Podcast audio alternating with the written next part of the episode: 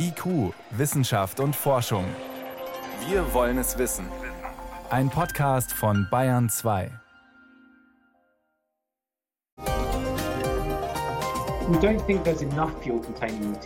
Wir glauben nicht, dass in diesem Raum Kernenergie explosionsartig freigesetzt werden könnte. Aber wenn sich das Material aufheizt und das Wasser verdampft, dann könnten tragende Elemente im Sarkophag in Bewegung geraten. Der Sarkophag von Tschernobyl, das klingt beunruhigend, was darunter passiert. Später mehr dazu. Außerdem erst die USA, jetzt ist auch China gelandet. Auf dem Mars. Dort könnte es langsam eng werden. Und wir sprechen über die indische Variante des SARS-CoV-2-Virus. Herzlich willkommen. Wissenschaft auf Bayern 2 entdecken. Heute mit Birgit Magira. Alle freuen sich auf einen einigermaßen normalen Sommer. Ist der jetzt bedroht durch diese neue Virusvariante? Das fragt sich der eine oder die andere angesichts einer SARS-CoV-2-Variante, die aus Indien kommend jetzt auch in Europa aufgetaucht ist und unter anderem bewirkt, dass Großbritannien jetzt wieder als Corona-Risikogebiet gilt. Vorweg, das Ganze ist nicht zu vergleichen mit der Situation, als die britische Variante aufgetaucht ist, damals im Winter. Vor der Sendung konnte ich mit Roman Wölfel sprechen, Leiter des Instituts für Mikrobiologie der Bundeswehr in München und selbst am Virus forschend. Die indische Virusvariante, die soll bis zu 50 Prozent ansteckender sein. Was heißt das konkret? Diese Prozentwerte sind immer sehr, sehr schwierig zu interpretieren. Diese Daten aus Großbritannien sind glücklicherweise noch auf sehr geringen Personenzahlen beruht. Da gibt es insgesamt sehr wenig Coronavirus-Infektionen. Unter diesen ist auch noch ein kleinerer Prozentsatz eben jetzt diese neue Variante. Das wird zwar mehr, aber es sind halt absolut sehr wenige Fälle bis jetzt noch. Wir müssen hier noch abwarten, um das genau einschätzen zu können. Aber wenn das Virus einen Vorteil hat, bei Geimpften beispielsweise, dann wird es sich stärker verbreiten als eben eine Virusvariante, die diesen Vorteil nicht hat. Also da gibt es bereits die Idee, dass in Großbritannien, in London, diese Variante schon Ende Mai das dominierende Virus sein könnte. Wie weit ist es denn bei uns bereits verbreitet? Gerade letzten Mittwoch wurden da neue Daten bereitgestellt und da hat man gesehen, dass diese Virusvariante etwas mehr als 1,5, aber weniger als noch zwei Prozent der Fälle in Deutschland, die sequenziert wurden, ausgemacht hat. Also wir sind hier noch in einem Bereich, wo andere Virusvarianten deutlich häufiger vorkommen. Jetzt sagen Sie, in Großbritannien ist die Ansteckung im Moment sehr niedrig, ich glaube bei 24 pro 100.000 innerhalb von sieben Tagen. Trotzdem hat die Bundesregierung Großbritannien wieder zum Risikogebiet erklärt, wegen dieser indischen Variante. Klingt widersprüchlich. Ja, die niedrige Inzidenzrate in Großbritannien ist im Wesentlichen natürlich aufgrund der dort sehr weit fortgeschrittenen Impfung der Bevölkerung erreicht worden. Ein Virus, was jetzt etwas besser mit einem Antikörper zurechtkommt, weil es dadurch vielleicht nicht so stark beeinträchtigt wird, das hat dann natürlich einen Vorteil. In Großbritannien gibt es deswegen relativ mehr Fälle von dieser neuen indischen Virusvariante, währenddem wir hier in Deutschland noch sehr, sehr wenige Fälle haben und auch noch eine viel geringere Impfrate in der Bevölkerung. Dementsprechend kann das indische Virus hier diesen Vorteil, dass es auch mit Geimpften teilweise noch zurechtkommt, nicht so gut ausnutzen. Es ist wichtig aber auch dabei zu wissen, dass die Impfung, wenn man sie denn erhalten hat, auf jeden Fall auch in Großbritannien bei den Fällen, die wir dort sehen, vor einem schweren Verlauf schützt. Es hat dort einen Ausbruch gegeben in einer Altenpflegeeinrichtung, bei der eine Reihe von Menschen erkrankt sind. Von denen haben nur vier eine ärztliche Behandlung gebraucht. Allerdings ist keiner von denen auf eine Intensivstation gekommen und es ist auch keiner gestorben. Alle waren geimpft und dementsprechend auch vor diesem schweren Verlauf geschützt. Das war im Prinzip schon die Antwort auf die letztlich einzig wichtige Frage, ob nämlich unsere Impfstoffe im Moment auch vor dieser indischen Variante schützen. Und das tun sie offenbar zumindest ausreichend, oder? Genau, sie schützen vor einem schweren Verlauf. Das war ja auch der Grund, warum wir die Risikogruppen hier zuerst geimpft haben, die besonders häufig durch die tödlichen Verläufe bedroht gewesen sind. Das Auftauchen dieser indischen Variante in Europa, auch in Deutschland, auch wenn nur in kleinen Mengen, bedeutet das irgendeine Veränderung in der Strategie oder machen wir einfach weiter wie bisher und dann wird alles gut zum Sommer hin? Also es ist weiterhin wichtig, die Impfung in der Bevölkerung möglichst schnell weiter voranzubringen. Und äh, im Weiteren ist es natürlich wichtig, zunächst noch auf Abstand halten, Maske tragen, Kontakt begrenzen zu achten. Und man muss natürlich auch sehr verantwortungsvoll mit Auslandsreisen, insbesondere für den Urlaub, umgehen, weil wenn wir neue Varianten um die Welt bringen wollen, dann ist eine der schnellsten Möglichkeiten leider in unserer heutigen Zeit die Flugreise. Damit können wir neue Varianten erheblich verbreiten und denen einen sehr großen Vorteil verschaffen. Und das sollten wir nach Möglichkeit noch vermeiden. Einordnungen zu der indischen Virusvariante von SARS-CoV-2 von Roman Wölfel waren das, dem Leiter des Instituts für Mikrobiologie der Bundeswehr in München. Danke für Ihre Erklärungen. Gerne.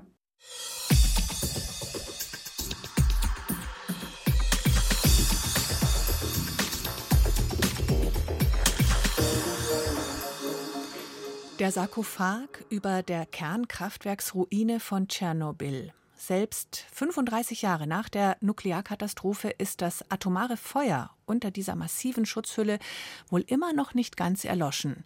Seit einiger Zeit steigt in einem unzugänglichen Bereich der Ruine die Zahl der Neutronen. Das könnte ein Zeichen dafür sein, dass dort die Kernspaltung wieder in Gang kommt. Droht eine neue Katastrophe?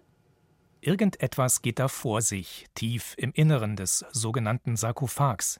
Die Stahlbetonhülle war nach der Katastrophe hektisch über den strahlenden Trümmern von Reaktorblock 4 errichtet worden. Der Sarkophag ist gespickt mit Sensoren. Und einige dieser Sensoren liefern schon seit einer Weile irritierende Werte, erläutert Neil Hyatt. Er ist Professor für die Entsorgung radioaktiver Abfälle an der Universität von Sheffield. As a consequence of the meltdown of the als eine Folge der Kernschmelze im Tschernobyl-Reaktor hat sich ein lavaartiges Material gebildet. Aus den Brennelementen, aus Reaktorteilen, Beton, Sand. Diese Lava ist im Reaktorgebäude nach unten geflossen und hat sich abgekühlt. Und in einem speziellen Raum, in den wir nicht reinkommen, da glauben wir, dass da eine signifikante Menge von diesem Material drin ist. Dort in diesem Raum steigt die Neutronenrate seit ein paar Jahren. Sie liegt jetzt etwa 50 Prozent über der von 2016.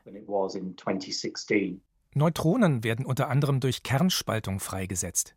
Wenn ihre Zahl steigt, dann könnte das bedeuten, dass in dieser Lava, in den Überresten der Brennelemente, langsam wieder eine Kettenreaktion in Gang kommt. Wohlgemerkt könnte es bedeuten. Da man in die Kammer unter dem Reaktor nicht reinschauen kann, ist im Moment jeder Versuch zu erklären, was da unten passiert, reine Spekulation. Da haben die ukrainischen Experten eine ganze Reihe von Lösungs- und Erklärungsansätzen gefunden, auch auf Basis von Computermodellen. Sagt Robert Kilger. Er leitet die Abteilung Kernbrennstoff bei der Gesellschaft für Anlagen- und Reaktorsicherheit GRS. Eine wichtige Rolle in diesen Ansätzen spielt Regenwasser. Lange Zeit konnte es durch Risse zu den Überresten der Kernschmelze vordringen, bis vor gut vier Jahren eine neue Schutzhülle über den Sarkophag geschoben wurde. Seitdem sickert kein neues Wasser mehr hinein. Und die Feuchtigkeit, die bereits drin war, verdunstet nach und nach. Wasser kann Neutronen jedoch abschirmen. Da kommen die Neutronen nicht so leicht vorbei. Und wir können uns vorstellen, dieses System da im Rauminneren drin trocknet langsam. Das kann bewirken, dass einfach nur mehr Neutronen den Weg aus dem Raum heraus und zu diesem Detektor finden. Der verzeichnet dann einen Anstieg an Neutronenfluss, ohne dass innen drin de facto aber wirklich mehr entstanden wären. Beunruhigender sähe hingegen ein zweites Szenario aus, bei dem das Wasser nicht abschirmend wirkt, sondern die Neutronen nur bremst. Bei einer bestimmten Wassermenge im Material könnten die langsameren Neutronen leichter Uran- oder Plutoniumatomkerne spalten. Und man kann sich vorstellen, dass das Verschwinden von Wasser hier, sage ich mal, dieses ganze System ein bisschen reaktiver macht und dafür sorgt, dass mehr Neutronen entstehen. Die wiederum mehr Atomkerne spalten können. Theoretisch besteht die Möglichkeit, dass eine solche Kettenreaktion weiter Fahrt aufnimmt und die Zahl der Neutronen irgendwann exponentiell anwächst. Mit welchen Folgen? Das ist unklar. Aber Neil Hyatt bezweifelt, dass es zum Äußersten kommen kann. Wir glauben nicht, dass in diesem Raum Kernenergie explosionsartig freigesetzt werden könnte. Dafür ist nicht genug spaltbares Material da in der notwendigen Konzentration. Aber wenn sich das Material aufheizt und das Wasser verdampft, dann könnten tragende Elemente im Sarkophag in Bewegung geraten. Dinge könnten herunterfallen und radioaktiven Staub aufwirbeln. Was gefährlich wäre für die Menschen, die im Inneren der zweiten Schutzhülle arbeiten. Hyatt hält zwar auch dieses Szenario für relativ unwahrscheinlich, zumindest in den nächsten Jahren, aber er will es, genauso wie die anderen Forschenden, nicht ausschließen. Man muss sich also Gedanken über geeignete Maßnahmen machen. Zunächst einmal sollen zusätzliche und verbesserte Sensoren mehr Messdaten liefern, um herauszufinden, was in der Kammer tatsächlich passiert. Falls dort eine Kettenreaktion Fahrt aufzunehmen droht, dann muss man wohl an den Raum selbst ran, meint Robert Kilger. Ein Beispiel davon ist diese Idee, dass da ein Roboter Löcher bohren könnte und Stäbe mit Bohr in diese Schmelze einführt. Das hätte dann einen ganz ähnlichen Effekt wie in einem Kernkraftwerk der Regelstab. Das Bohr fängt die Neutronen ein und sorgt dafür, dass sie keine weiteren Atomkerne mehr spalten. Die Kettenreaktion stoppt. Um solche Maßnahmen rechtzeitig in die Wege leiten zu können, muss man die Ruine von Reaktorblock 4 weiter genau beobachten. Doch selbst wenn ein Anstieg der Neutronenzahl nicht in den Griff zu bekommen sein sollte, braucht niemand Angst vor einer erneuten Tschernobyl-Katastrophe zu haben. Da ist sich Robert Kilger sicher. Wir hätten es definitiv nicht mit einer zweiten Situation wie 1986 zu tun. Das wäre nicht der Fall. Das ist ja schon mal sehr beruhigend. David Globig war das über Veränderungen in der Kernkraftwerkruine von Tschernobyl und wie man damit umgehen kann. Hier ist Bayern 2 um genau 16 nach 6. Bayern 2. Wissenschaft schnell erzählt. Das macht heute Priska Straub und es geht los mit einem Massenaussterben und zwar in unserem Körper. Ja, in unserem Darm. Es geht um unsere Darmflora. Auch die ist nicht mehr das, was sie mal war vor rund 2000 Jahren. Woher weiß man das so genau? Ja, da gibt es einen interessanten Forschungszweig. Da nimmt man tatsächlich fossile menschliche Fäkalien unter die Lupe. Passiert ja selten, dass unsere Hinterlassenschaften erhalten bleiben. Normalerweise werden die gleich zerletzt. Aber manchmal hat man Glück. Im Wikinger-Museum zum Beispiel im englischen York, da ist der Publikumsmagnet eine, naja, sehr große Wurst aus der Wikingerzeit. Äh, wir sind eine seriöse Wissenschaftssendung. Ich hätte da bitte gerne einen beeindruckenderen Begriff. Ja, man kann es auch wissenschaftlich formulieren. Die Wissenschaftler, die sprechen von Koprolithen, das ist der Spezialausdruck, hm. also fossiler Kot. Und der ist auch gefunden worden in den USA und Mexiko jetzt. Noch viel älter, sogar bis zu 2000 Jahre alt. Da kann man untersuchen, was die Menschen damals gegessen haben, was sie für Krankheiten hatten, was für Parasiten. Und man kann eben auch die Darmflora konstruieren, das sogenannte Mikrobiom und vergleichen mit dem von heute lebenden Menschen. Und was hat man da genau gefunden? Also da gibt es interessante Ergebnisse. Einerseits, damals aßen die Menschen viel mehr Ballaststoffe als heute, das ist irgendwie naheliegend. Und die Darmflora war vielfältiger stärker als bei uns heute. Jede Menge unbekannter Darmbakterien waren da. Ob die Menschen auch gesünder waren, das kann man nicht sagen. Hm. Aber die Darmflora war auf jeden Fall flexibler und anpassungsfähiger. Und dann in der nächsten Meldung geht es um Trennungskinder und die Frage, bei welchem Elternteil sollen sie wohnen. Oh je, das ist oft eine schmerzhafte Entscheidung. Da gibt es unterschiedliche Modelle. Das klassische ist nach wie vor das Residenzmodell. Das ist auch am häufigsten. Das heißt, die Kinder wohnen bei einem Elternteil und der andere kriegt Umgangsrecht, zum Beispiel am Wochenende. Und dann gibt es aber das sogenannte Wechselmodell. Das heißt, die Kinder pendeln alle paar Tage oder alle paar Wochen. Das Klingt erstmal nach einem stressigen Hin und Her. Ja, das denken viele Eltern auch und offenbar auch viele Gerichte. Deswegen ist dieser Wechsel, dieses Wechselmodell die absolute Ausnahme. Und jetzt haben sich Soziologinnen und Juristen gefragt, wie ist das für die Kinder? Und in einer wirklich großen Umfrage hat sich jetzt herausgestellt, für die Kinder funktioniert das Wechselmodell mindestens genauso gut ah. und in einigen Fällen sogar besser, wenn man ein paar Voraussetzungen beachtet. Der eine ist, es gibt zwischen den Eltern wirklich wenig Konflikte und die Kinder sind sind nicht mehr ganz klein, also ab sieben Jahre, dann profitieren sie davon. Mhm. Und theoretisch gibt es natürlich noch ein drittes Modell, das Nestmodell. Da pendeln jeweils die Eltern einzeln zu ihren Kindern. Aber dieses Modell hat man in der Studie nicht untersucht. Und dann noch etwas Kurioses aus dem Tierreich zum Schluss. Es geht um Echsen mit Tauchausrüstung sozusagen. Okay. Die Anolis-Echsen aus dem tropischen Amerika, von denen weiß man, dass sie tauchen können und zwar ziemlich lang, bis zu einer Viertelstunde. Weil sie die Luft so lange anhalten? Nee, die müssen die Luft nicht anhalten. Die können unter Wasser weiteratmen. Und zwar mit einer kleinen Luftblase auf der Spitze ihrer Schnauze. Die bleibt da hängen, wenn die Echse taucht. Und so kann das Tier einatmen und auch wieder ausatmen. Das überschüssige Kohlendioxid Stickoxid wird dann einfach ins Wasser abgegeben. Biologen nennen das Rückatmung und diese kleine Luftblase funktioniert dann so ähnlich wie eine zweite Lunge. Respekt. Vielen Dank, Priska Straub, für die Kurzmeldungen aus der Wissenschaft. Gern.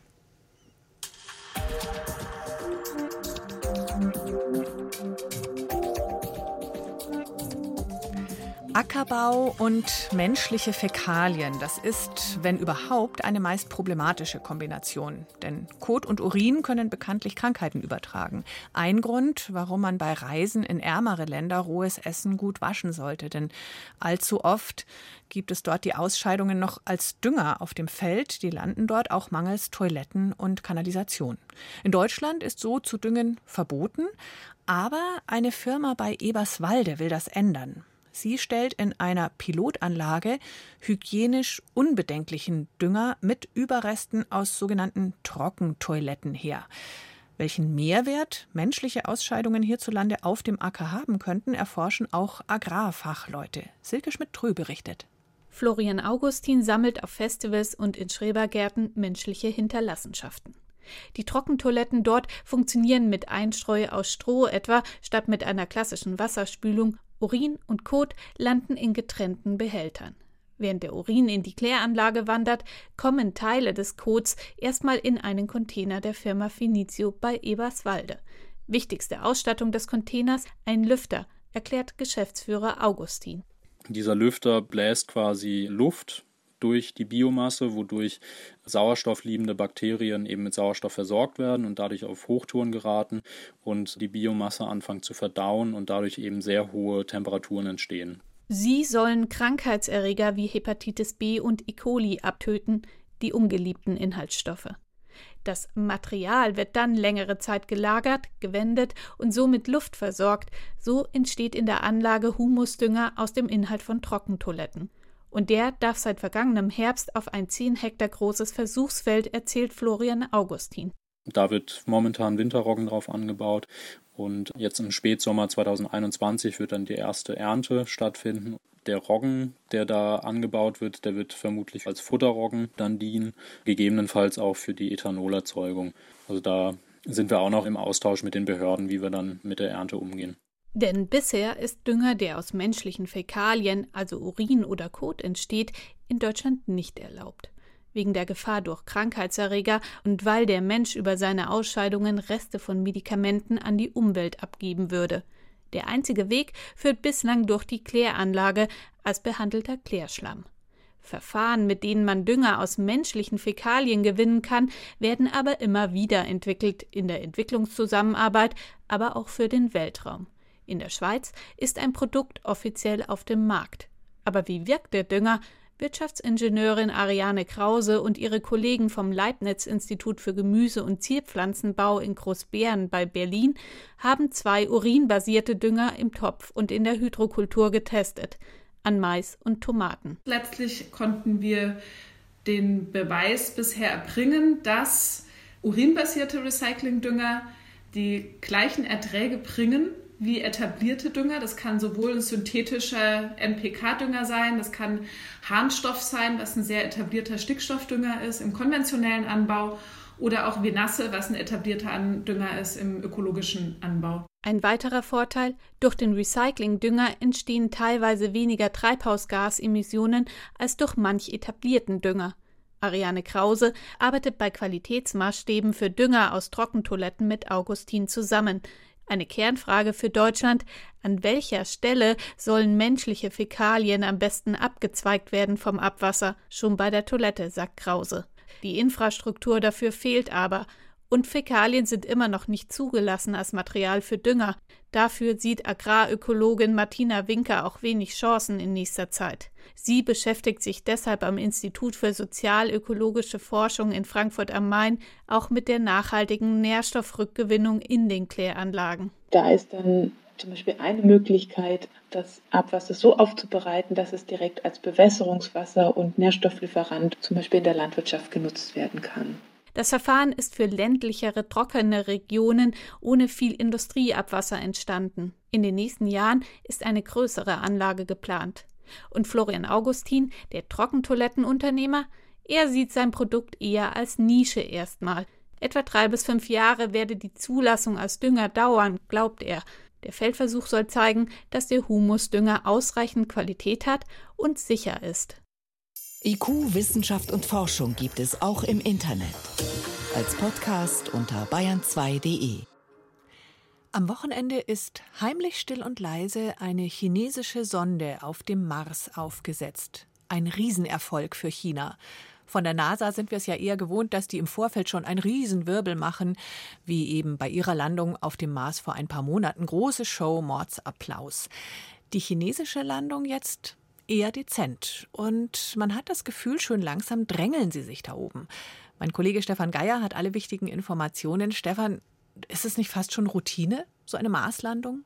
Nein, ist es nicht und wird es auch wahrscheinlich so schnell nicht werden, weil es hinkommen ist schon schwer. Man muss sieben Monate fliegen, dann muss man abbremsen und dann auch noch landen. Und die Chinesen haben was ganz Besonderes gemacht. Die sind erstmal hingeflogen, haben den Mars umrundet, um so ein bisschen auszuruhen und den richtigen Landeplatz zu finden, weil da braucht man ein Terrain, das wissenschaftlich interessant ist. In diesem Fall jetzt, wo Wasser unter der Oberfläche vermutet wird. Und dann muss man natürlich auch noch sicher landen können, weil die Landung läuft ja sehr automatisch. Wenn da ein Stein blöd liegt, dann kippt dieses Landegerät um und dann war es das. Und da haben eben die Chinesen Chinesen gesagt, lass uns erstmal in Ruhe schauen, um den Mars kreisen und dann landen. Also leicht ist es nicht, aber sie haben es jetzt tatsächlich geschafft. Das wird immer wieder betont, dass diese Landung so schwierig sei. Aber bei denen hat es jetzt beim ersten Versuch geklappt. Warum? Das ist die große Frage. Erfahrung auf dem Mars haben sie ja nicht, ja. Aber man muss sagen, sie haben in den letzten Jahren ziemlich Tempo gemacht bei verschiedenen Weltraummissionen unter anderem sind sie mehrfach auf dem Mond gelandet. Gut, das ist jetzt eine ganz andere Nummer, aber da haben sie schon mal gezeigt, wir wollen ganz vorne mitspielen. Und dass sich das gelohnt hat, das haben sie jetzt eben auch demonstriert. Das sind ja schlimme sieben Minuten, wenn man da durch die Mars-Atmosphäre durch muss mit so einer Sonde. Da läuft alles automatisch, da gibt es keinen Kontakt zur Erde, dann bremst ein Fallschirm, noch ein kleines Triebwerk und dann muss man auch noch sanft aufsetzen. Also das ist wirklich eines der schwierigsten technischen Manöver, die es gibt. Jetzt ist man gelandet und die nächste Frage ist, was will man da? Ganz kurz, Wasser suchen und Wetterdaten messen. Ja, dieses Landegerät, das ist ja nicht besonders groß. Da fährt jetzt ein Rover aus dem Bauch raus, der hat sechs Kameras, ein paar Sensoren und man ist ja eben auf der Nordhalbkugel gelandet in einem Gebiet, wo man eben denkt, na, da gibt es vielleicht wirklich Wassereis unter der Oberfläche und der Rover soll jetzt die Steine untersuchen, die Geologie. Findet man dieses Wasser? Wie ist es verteilt? Unter anderem macht er das mit einem besonders guten Tiefenradar. Damit kann man ja, einfach gesagt, bis zu 100 Meter in den Boden hineinhören. Wo hört der Stein auf? Wo findet man vielleicht wirklich Wassereis? Und das ist natürlich spannend für zukünftige bemannte Mars-Missionen. Ja, Wasser ist lebenswichtig und wir brauchen es da dort auch, um Treibstoff herzustellen. Und drei Monate lang ungefähr soll dieser Rover, Surong heißt er jetzt, fahren.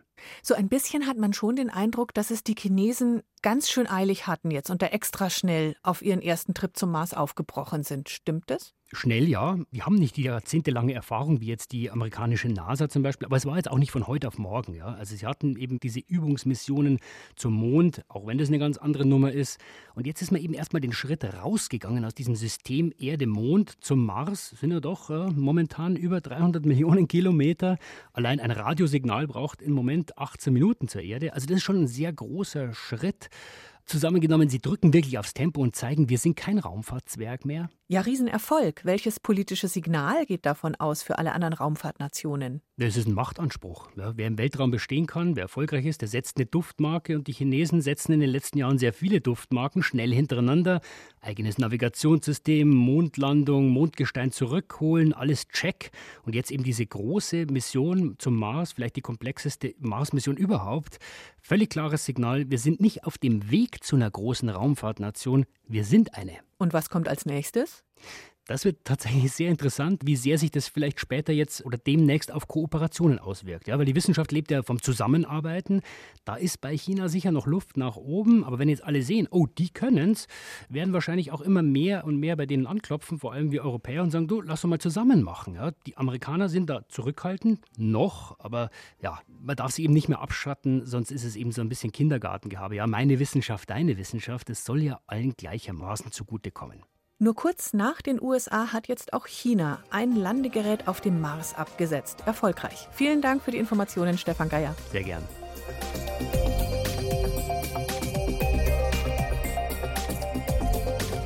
Danke fürs Zuhören bei IQ Wissenschaft und Forschung, sagt Birgit Magira.